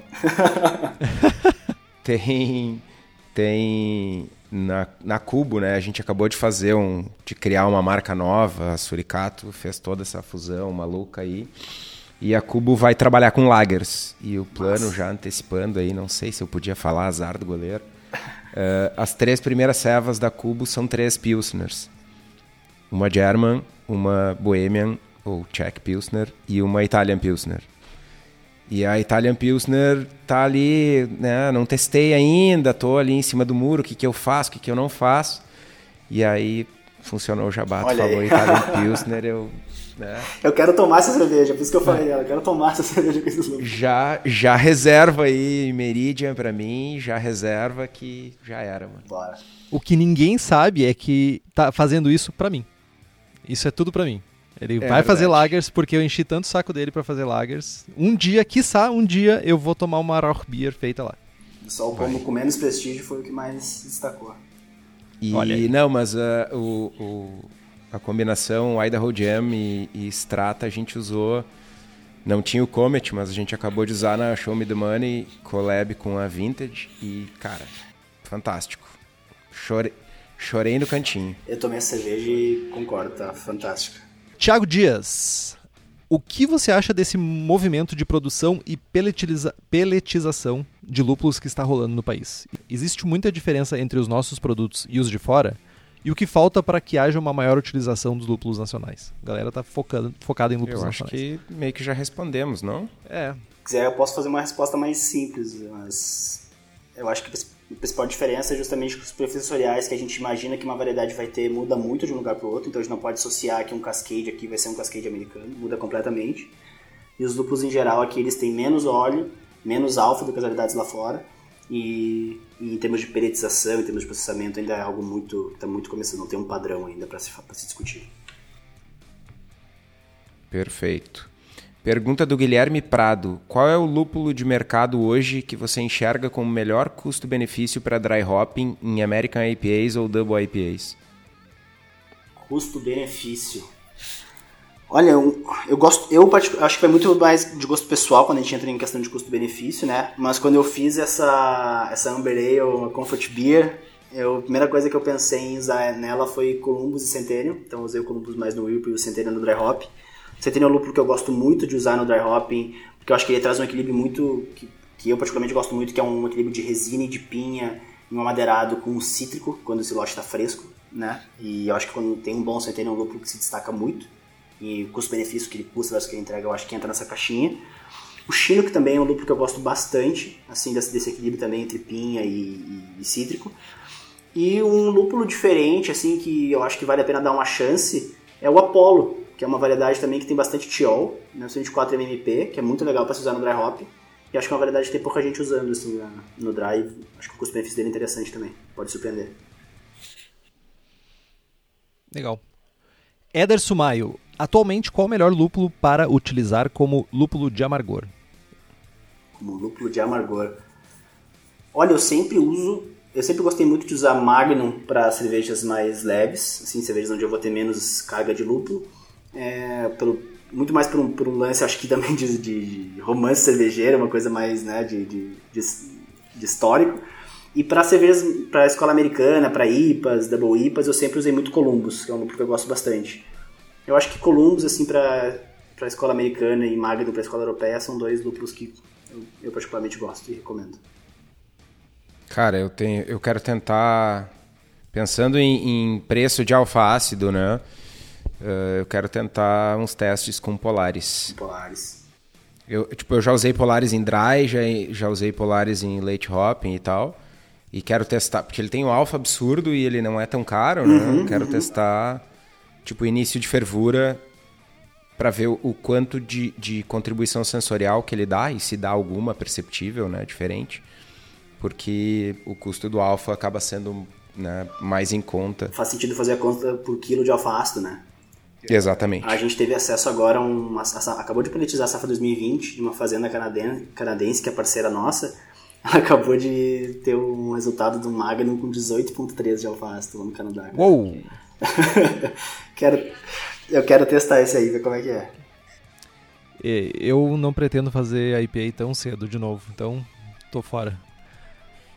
Então lá, duas perguntas não identificadas por culpa minha, ouvintes adorados e queridos, me desculpem. Você acredita que o que falta para as cervejas lupuladas nacionais atingirem o nível das Other, Hell, Other Halves ou Tree Houses são lúpulos mais frescos? Olha, eu acho que não só isso, assim, eu acho que o, o, não talvez o lúpulo fresco, porque eu acho que a gente tem lúpulo muito fresco no Brasil, assim, hoje a, a safra, a gente tem acesso à última safra muito próximo do que os americanos têm, nós não temos mais aquela distância em relação a quando o lúpulo chega. Eu acho que é, o que as, todas essas duas cervejarias, a Treehouse e a Half, têm em comum é que são cervejarias que vão direto na fazenda, elas contratam um lote, elas sabem exatamente qual lote daquela variedade elas querem e elas sabem que elas vão usar aquele lote até o final do ano. Então você ter esse tipo de precisão quando você está querendo fazer IPAs, vamos dizer, de super high-end, né? Você está buscando o melhor IPA possível, não tem como você trabalhar nesse formato sem saber que lote de cada, de onde está vindo cada lúpulo que você usa. Então mais do que o frescor, a origem e o perfil de lote daquela variedade que você está usando. E outra pergunta é: vocês pretendem trazer lúpulos ingleses frescos? Diz que sim, por favor. Frescos, frescos em pellet, né? Estamos falando? Acredito que sim. Sim, frescos em pellet. possível. Sim, sim, com certeza. A gente tá, o próximo passo é fazer uma caça de lúpulos europeus aí que Olha, se aí, destaque. olha aí, ó. Aí vocês enchem Ah, meu coração, porque Eslovênia, eu tô aqui com uma Ordinary. Bitter linda que se beneficiaria muito de um lúpulo fresco. Val, vamos trazer sim. Bom, apesar da gente estar falando de lúpulo praticamente o programa todo, é bom lembrar que a gente precisa de levedura para fermentar todo esse mosto lupulado. E o melhor lugar para tu comprar aqueles micróbios marotos para fazer a tua ceva é na Levtech.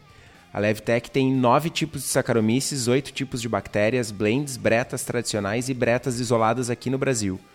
E para ti que é profissional, a Levtech oferece consultoria em boas práticas de fabricação, controle de qualidade, montagem de laboratório, treinamento de pessoal e banco de leveduras. Então entra lá em levtech.com.br e faz as tuas compras. E falando em livros, né? Três livros aí para você que quer se aprofundar um pouquinho mais, né, no uso de lúpulos ou na história de lúpulos ou como cultivar lúpulos, eu diria. Ah, tem o The New IPA, que é do Scott Jenish, excelente livro. Temos o IPA Brewing Techniques do Mitch Steele, da ex-cervejeiro da Stone, certo? Acertei. Algumas vezes eu acerto, olha só. E também temos o lúpulo, feito pelo famosíssimo Stan Anonymous, que você pode comprar traduzido em português lá no site da editora Crater. Usando o código Braçagem Forte, você tem um desconto de 10%. Você vai pagar mais barato e nós vamos ganhar a nossa famosinha Berola. Então vai ser Make Berola Great Again e compre lá no site da editora e se liga que o desconto é aplicado somente pelo site, então é editoracrater.com.br barra loja. O link está aqui no post. Bom, e como quase todo episódio, a gente tem uma receita aqui no final. Hoje a receita é a receita do Thiago. Então, Thiago, fala para nós um pouquinho dessa receita aí e, e passa a receita para a galera, por gentileza. Bora lá. É, eu mandei essa receita justamente para me desafiar a usar lúpulos que fugissem ao máximo do hype, né? Ou seja, até chamei ela carinhosamente de band da hype, para tentar ao máximo usar lúpulos é, com menos prestígio. E o meu foco foi, foi em duas frentes, assim, foi buscar uh, para o leite hopping da, da, é uma IPA, certo? Uma, a ideia é fazer uma Juicy IPA com perfil tropical e frutado, que tem um lúpulos que talvez a gente não associe exatamente a esse tipo de perfil sensorial. Então, para a parte quente, eu busquei variedades que tenham uma, uma maior quantidade de compostos oxigenados, né, que em tese vão, vão ter uma, uma melhor absorção desses óleos para o final da cerveja quando, quando usado no leite hop. Fica a dica para o pessoal ver o The New IPA aí que o Boaventura recomendou, que fala bastante sobre isso. E, então, buscando esse tipo de variedade, o que, que, que eu peguei? Eu peguei o Nugget, que é uma variedade que, por incrível que pareça, tem bastante linalool, Summit, o Bravo, tem bastante geraniol livre, e o Centennial, que também tem uma boa quantidade de beta-pineno e também de frações oxigenadas que vão ajudar a trazer mais sabor frutado para essa cerveja quando ela, ir, quando ela ir pro tanque. Então, de amargor, eu usei Nugget no começo da fervura, aí fica a dúvida de fazer o First Wort ou não, de acordo se você tiver timer ou não, e usa essas outras variedades no Flame Out. O grist dessa receita, é, eu usei 3 grãos, tá? Usei 81% de malte Pilsen, 11% de malte trigo e 8% de floco de trigo. A minha ideia aqui de usar um pouco do malte trigo e do floco é para trazer um pouco também de textura, um pouco de maciez para a cerveja e ao mesmo tempo também trazer um pouco de ajudar na claridade dela para não ficar uma cerveja muito, muito escura, né? O floco de trigo eu gosto bastante desse, desse perfil dele na receita. É, essa, a, essa receita está com OG de 78, né, e uma FG mais ou menos ali próxima de 20, estou buscando um 7,5, 7,8 de, de teor alcoólico, e, esse, e, o IBU dessa soma de lúpulos aí vai dar mais ou menos em torno de 60. Fervura de uma hora e uma composição de água, assim, cloreto para sulfato, eu gosto de usar um 1,5 para 1. E no dry hopping, o que, que eu usei? Eu usei Bravo, que a minha ideia é passar um pouco desse geraniol, assim, esse, esse fruto amarelo, esse cítrico para cerveja também no dry hopping, o Summit e o Hallertau Blank. Esses três lúpulos, eles também têm uma boa quantidade de tióis, que também vão ajudar a trazer bastante perfil tropical, um pouquinho de dengue, um pouquinho de frutado para essa cerveja. A receita total ficou mais ou menos ali em 20 gramas litro, 10 gramas em cada etapa. Eu faço mecha 67 por 80 minutos. O mesh outzinho fica a decisão de cada um, se vai fazer um biab, vai fazer um processo mais tradicional. E para fermentar, nessa, nessa cerveja eu estou usando a London Ale da Levitec. Eu inoculo ela mais ou menos ali 19 graus para fermentar a 20. Eu, eu, gosto também às vezes de subir ali um 0,5 aí por uns 2, 3 dias para chegar aí ao 21, 21,5, mas essa receita eu vou fermentar ela inteiramente a 20. E o dry hopping eu também tenho feito o dry hopping cada vez com temperaturas mais baixas. E eu estou fazendo esse dry hopping com 14 graus por 3 dias, para também tentar preservar um pouco daqueles tióis que eu tentei usar no, nos lúpulos ali no começo. Maturação de mais ou menos uns 10 dias e a tese está pronta para beber. Perfeito, perfeito. Curti bastante a receita, mano. Curtiu? Curti. Fiquei, fiquei curiosíssimo. Cara, eu fiz ela domingo. É... Falta agora. Ela tá fermentando, tá nos. Hoje é terça, tá no segundo dia de fermentação. Vamos ver como é que ela vai. Eu tô animado também. Eu acabei não Pode resistindo. umas garrafas pra cá. Acabei não resistindo e usei o Hallertau Blanc no dry hopping. Talvez fuja um pouquinho ali dos outros, mas. Vamos ver. Beleza, então.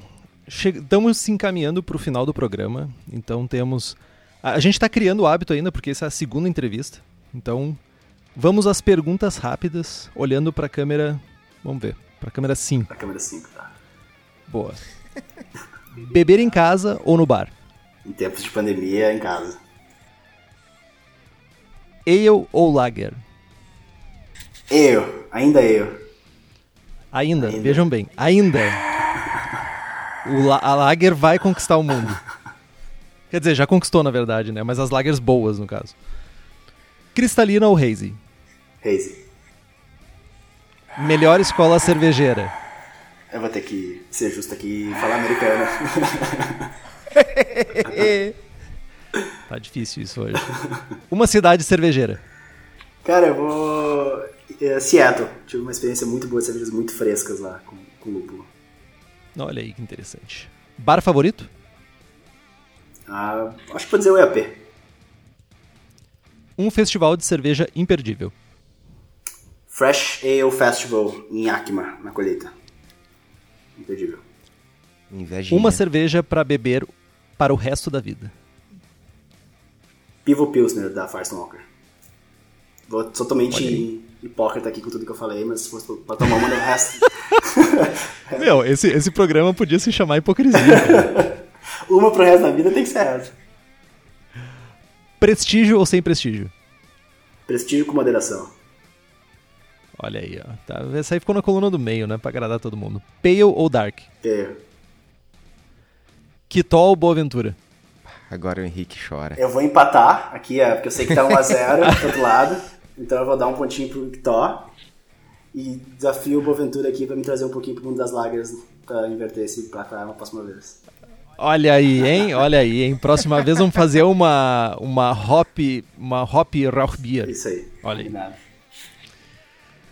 Tiago, quer dizer alguma coisa? Estamos nos encaminhando para o fim do programa. Gostaria de falar alguma coisa para os nossos ouvintes? Um encerramento? Cara, eu queria agradecer vocês. Queria agradecer vocês pelo convite. Eu ouço o programa há algum tempo já. E acho muito massa ter um conteúdo cervejeiro de imensa qualidade que vocês fazem em português. É algo que é, acho que todo mundo que assiste é muito grato. E me sinto, puta, muito honrado de fazer parte aqui, de estar no programa com vocês. Foi muito massa, de verdade. Obrigado pelo convite. Valeu, muito obrigado, cara. Acho que a gente também tem muito a agradecer por trazer toda essa experiência e todo esse know-how que tu tem de um ingrediente que é tão adorado, né, pelos, pelos cervejeiros caseiros e que muitas vezes a gente não tem onde buscar conteúdo sobre isso, né? Então, tipo, temos agora uma, uma tínhamos uma cervejaria que estava focada em usar lúpulos, hoje uma empresa como a Hops Company que quer trazer mais lúpulos, trazer mais coisas para esse meio.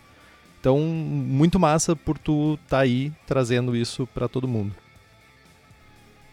Que tu, essa hora que tu elogia ele também, cara.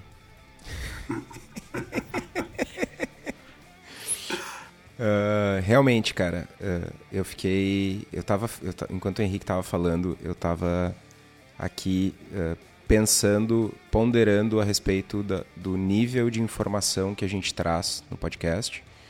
Que por, muitas vezes a gente recebeu algumas críticas de que o conteúdo acabava sendo um pouco avançado. Né? E, e eu, eu, coloquei em perspectiva né, as, algumas das coisas que a gente falou hoje sobre lúpulo e o nível de detalhamento que a gente entra normalmente no programa. É, tem muito tem muito para a gente avançar ainda, tem muito espaço para o cervejeiro caseiro médio né, avançar e aprender. E, não só o cervejeiro caseiro, acho que os cervejeiros uh, brasileiros, né, de uma maneira geral, a gente ainda é muito jovem. Acho que a tua colocação de, de ah, eu não me intitulo mestre cervejeiro, eu, eu não posso concordar mais. Né? Nós somos crianças no parquinho, né? a gente tem muito que aprender.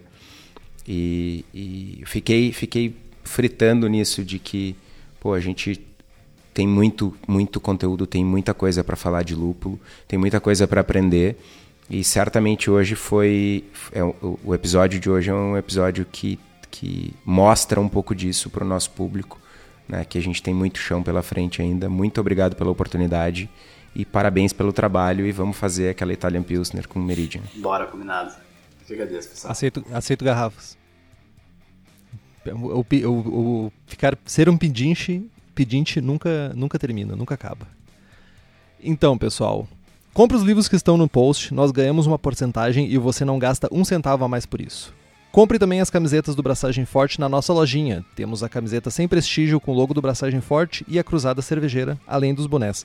Se liga que chegou carregamento de camisetas novas, então se você estava esperando para comprar suas camisetas, essa é a hora. Quem nos apoia com as camisetas é o pessoal da Versus Uniformes, que além das camisetas também faz camisas polo, uniformes profissionais, jaquetas, moletons e está aqui em Bento Gonçalves, no Rio Grande do Sul. O contato através do telefone 54 3452 0968 ou pelo site versus.ind.br. Faça como Caio Fukuzaki, Douglas Susbar, Fábio Bossada, Felipe Augusto Kintzer, Felipe Lécio, Guilherme Prado, Luiz Henrique de Camargo e Luiz Gutierrez Quitolina e nos apoie pelo link do apoia-se do Braçagem Forte. É apoia.c barra braçagem-forte. O link está aqui no post. Curta nossa página no Facebook, nos siga no Instagram e assine o feed pelo nosso site. Estamos também no Spotify, Google Podcasts, Deezer e se você gosta do programa e quiser fazer um review no iTunes ou no seu agregador de podcasts favorito, isso significaria muito para nós. Compartilhe os episódios com seus amigos. Tem dúvidas, sugestão de pauta, críticas, quer anunciar a sua empresa ou o seu produto? e-mail para contato abraçagemforte.com.br ou mande uma mensagem para nós no Facebook. É isso, pessoal. Braçagem forte. Braçagem forte. Braçagem forte.